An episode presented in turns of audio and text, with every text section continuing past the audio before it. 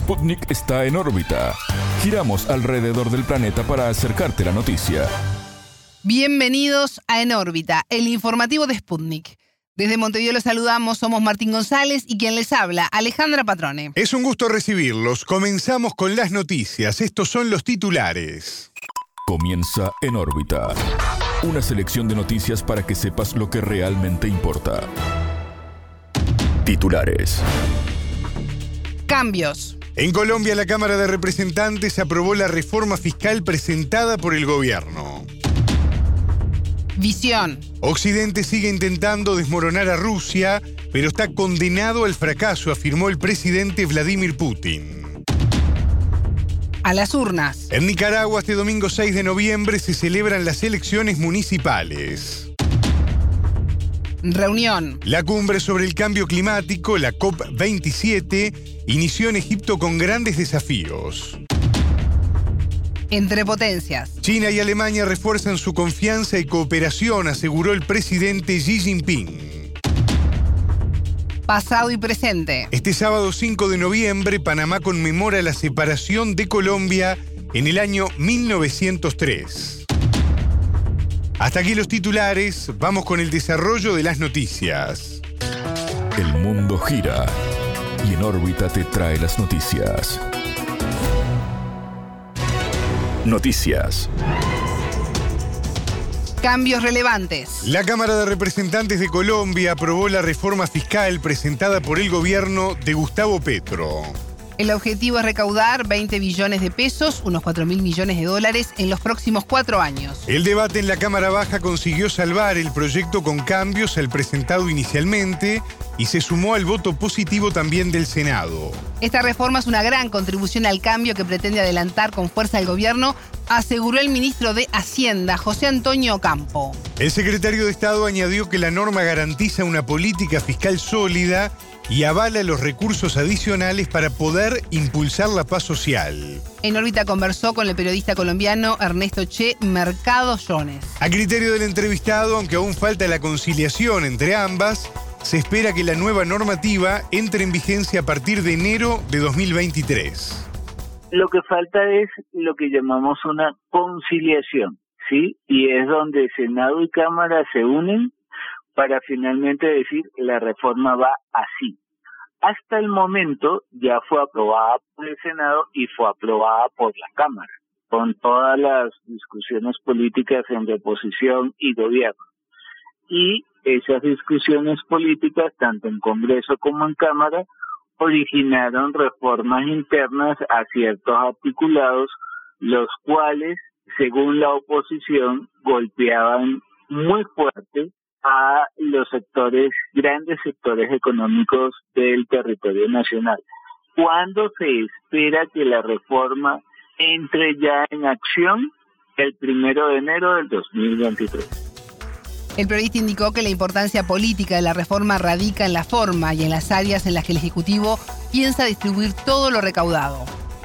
La importancia política es que todo lo que se recaude a través de esta nueva reforma tributaria, como le llamamos en Colombia, o el nombre que tiene, va directamente o es la idea, sí, porque pues todos ya sabemos cómo se maneja la política, la idea es que todos esos recursos que ingresen a través de la reforma tributaria van a ir dirigidos a la población colombiana en los siguientes aspectos van dirigidos a la educación, van dirigidos a la salud, van dirigidos a servicios básicos y van dirigidos a el terreno de la cultura, ¿sí?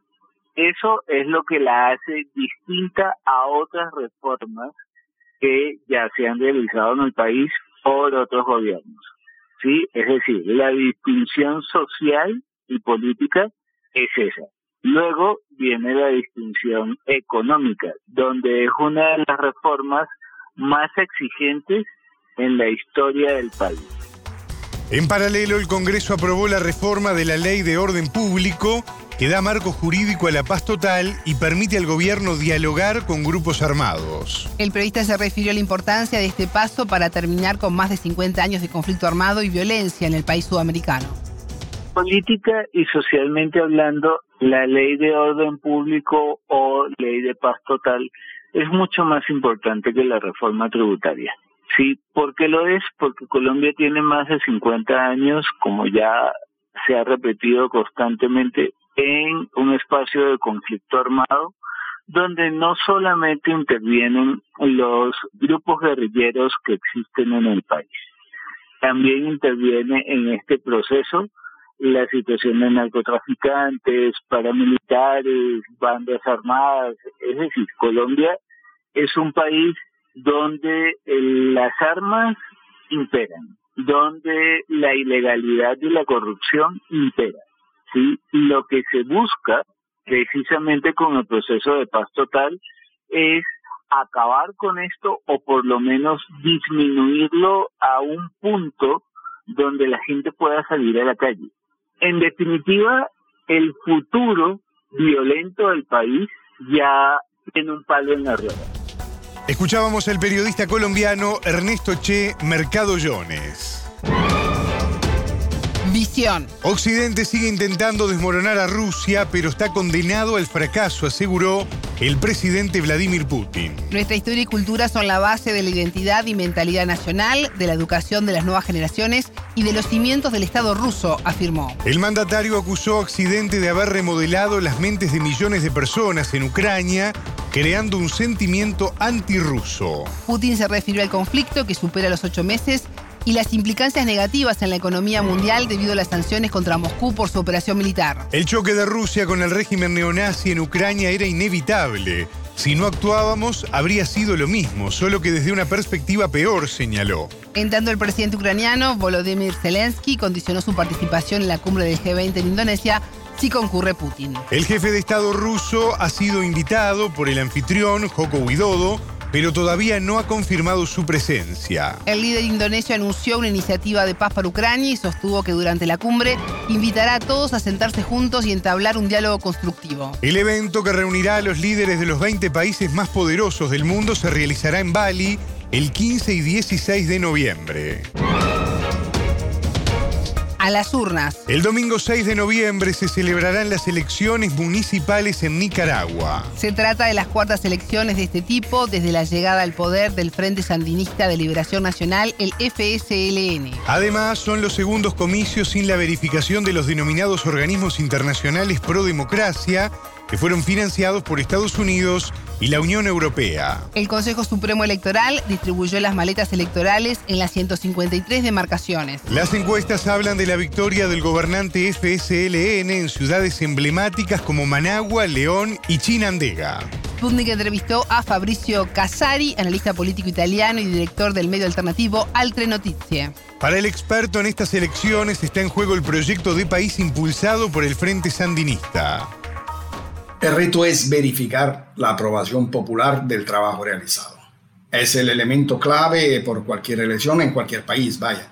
Pero a la vista del extraordinario trabajo de modernización realizado, que es hijo de una idea de país muy diferente y mucho mejor que la que heredaron de los 16 terribles años de neoliberalismo, en este caso concreto y para este país concreto, eso se aplica aún más, es decir, el valor en sí del turno electoral.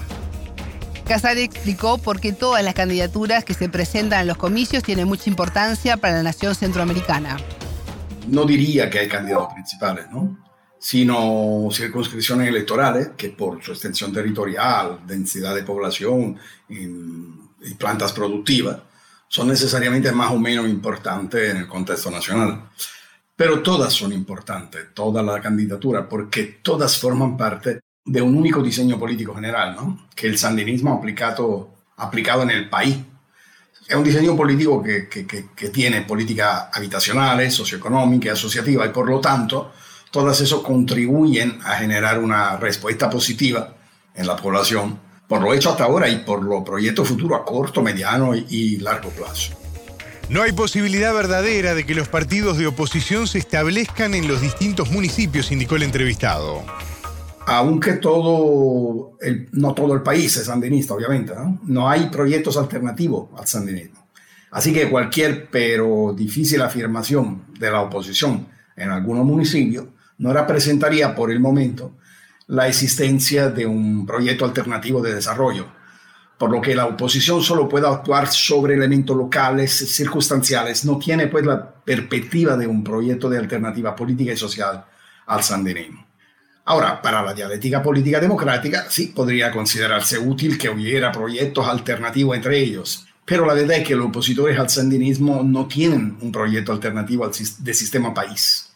Mientras que no los adversarios, sino que los enemigos del sandinismo, es decir, los puchos golpistas, lo que piensan en inglés y hablan español, prefieren gastar su tiempo a invertir su energía en tratar de subvertir el orden constitucional del país.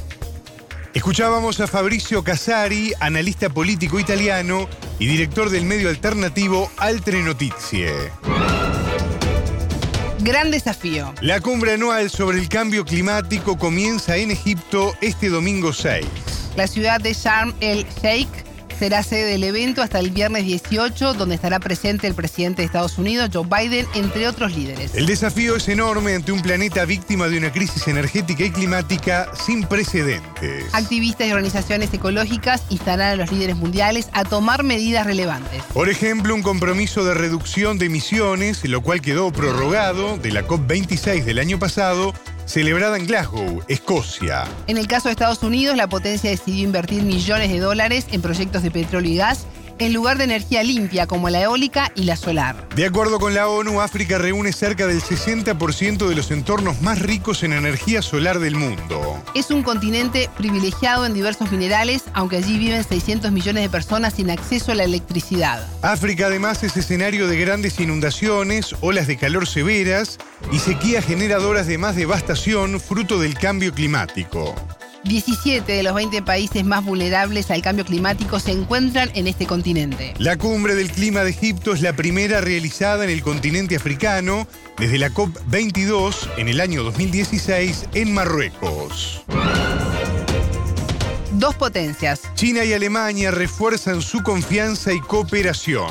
Así lo afirmó el presidente del gigante asiático, Xi Jinping, al recibir al canciller alemán Olaf Scholz. El encuentro entre ambos mandatarios destacó dos ejes, la relación de la Unión Europea con Pekín y el conflicto en Ucrania. Esta crisis ha generado graves consecuencias inflacionarias en el mundo a raíz de las sanciones de Occidente contra Rusia. El canciller alemán pidió allí utilizar su vínculo con Moscú para terminar el conflicto iniciado el 24 de febrero. Scholz reconoció que esta crisis cambió las relaciones internacionales y destacó el rol de China como socio importante comercial de Europa. La reunión entre los líderes fue en momentos en que la Unión Europea busca reducir su dependencia comercial y económica con la potencia asiática. Pero Alemania mantiene una fuerte relación comercial con Pekín. Recientemente, la compañía china Costco confirmó su participación en el puerto de Hamburgo. No queremos desvincularnos de este país, pero tampoco nos podemos desprender, declaró Scholz. En tanto, el presidente chino expresó la necesidad de una mayor cooperación entre las dos economías más importantes de Europa y Asia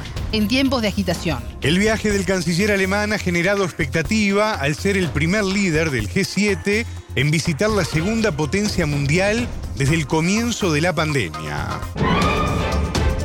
¿Soberanía? Este sábado 5 de noviembre, Panamá conmemora la separación de Colombia en el año 1903, hecho impulsado por intereses imperialistas de Estados Unidos. Así lo afirmó en órbita el sociólogo y politólogo Olmedo Beluche, quien sostuvo que el Estado insiste en un relato que desestima la injerencia de Washington. Se cuenta como la independencia de un gobierno opresor sin relacionarlo con el Tratado del Canal de Panamá y la voluntad de Estados Unidos de imponerlo, aseguró Beluche. Luego del fracaso en la construcción del canal por parte de una empresa francesa, empresarios de la potencia norteamericana buscaron comprar sus acciones. El acuerdo implicaba el pago de 40 millones de dólares para los franceses y 10 millones a Colombia, además de la autoridad estadounidense en la zona del canal. Cuando vio peligrar el Tratado del Canal en el Congreso colombiano de que no se aprobara y él perdería el negocio de las 40 millones de dólares de las acciones del canal francés, entonces accionó a sus empleados en la compañía del ferrocarril en Panamá, José Agustín Arango y Manuel Amador Guerrero.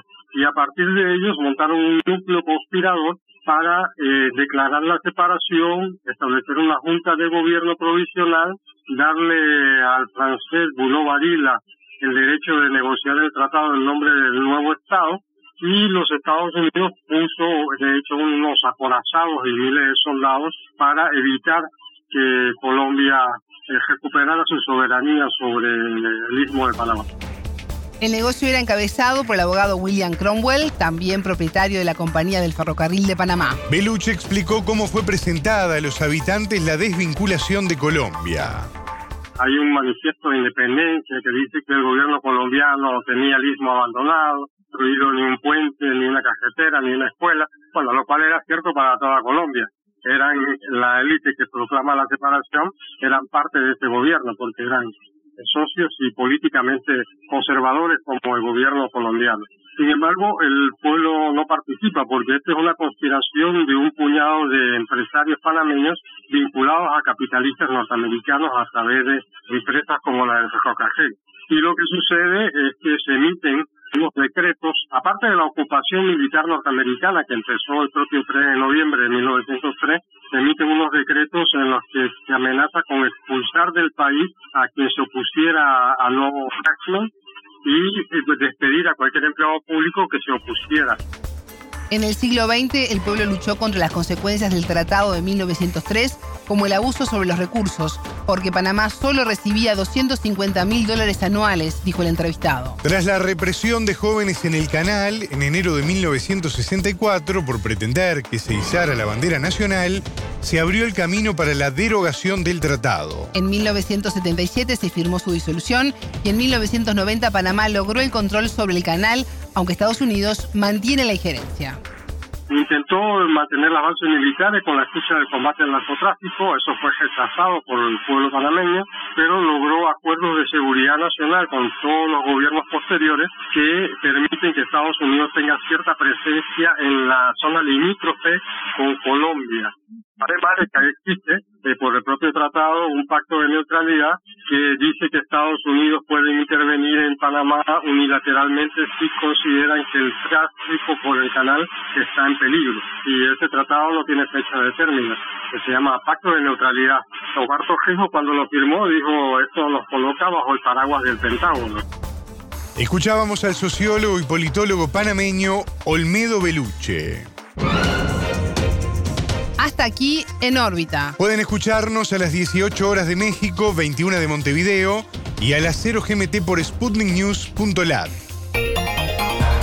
En órbita.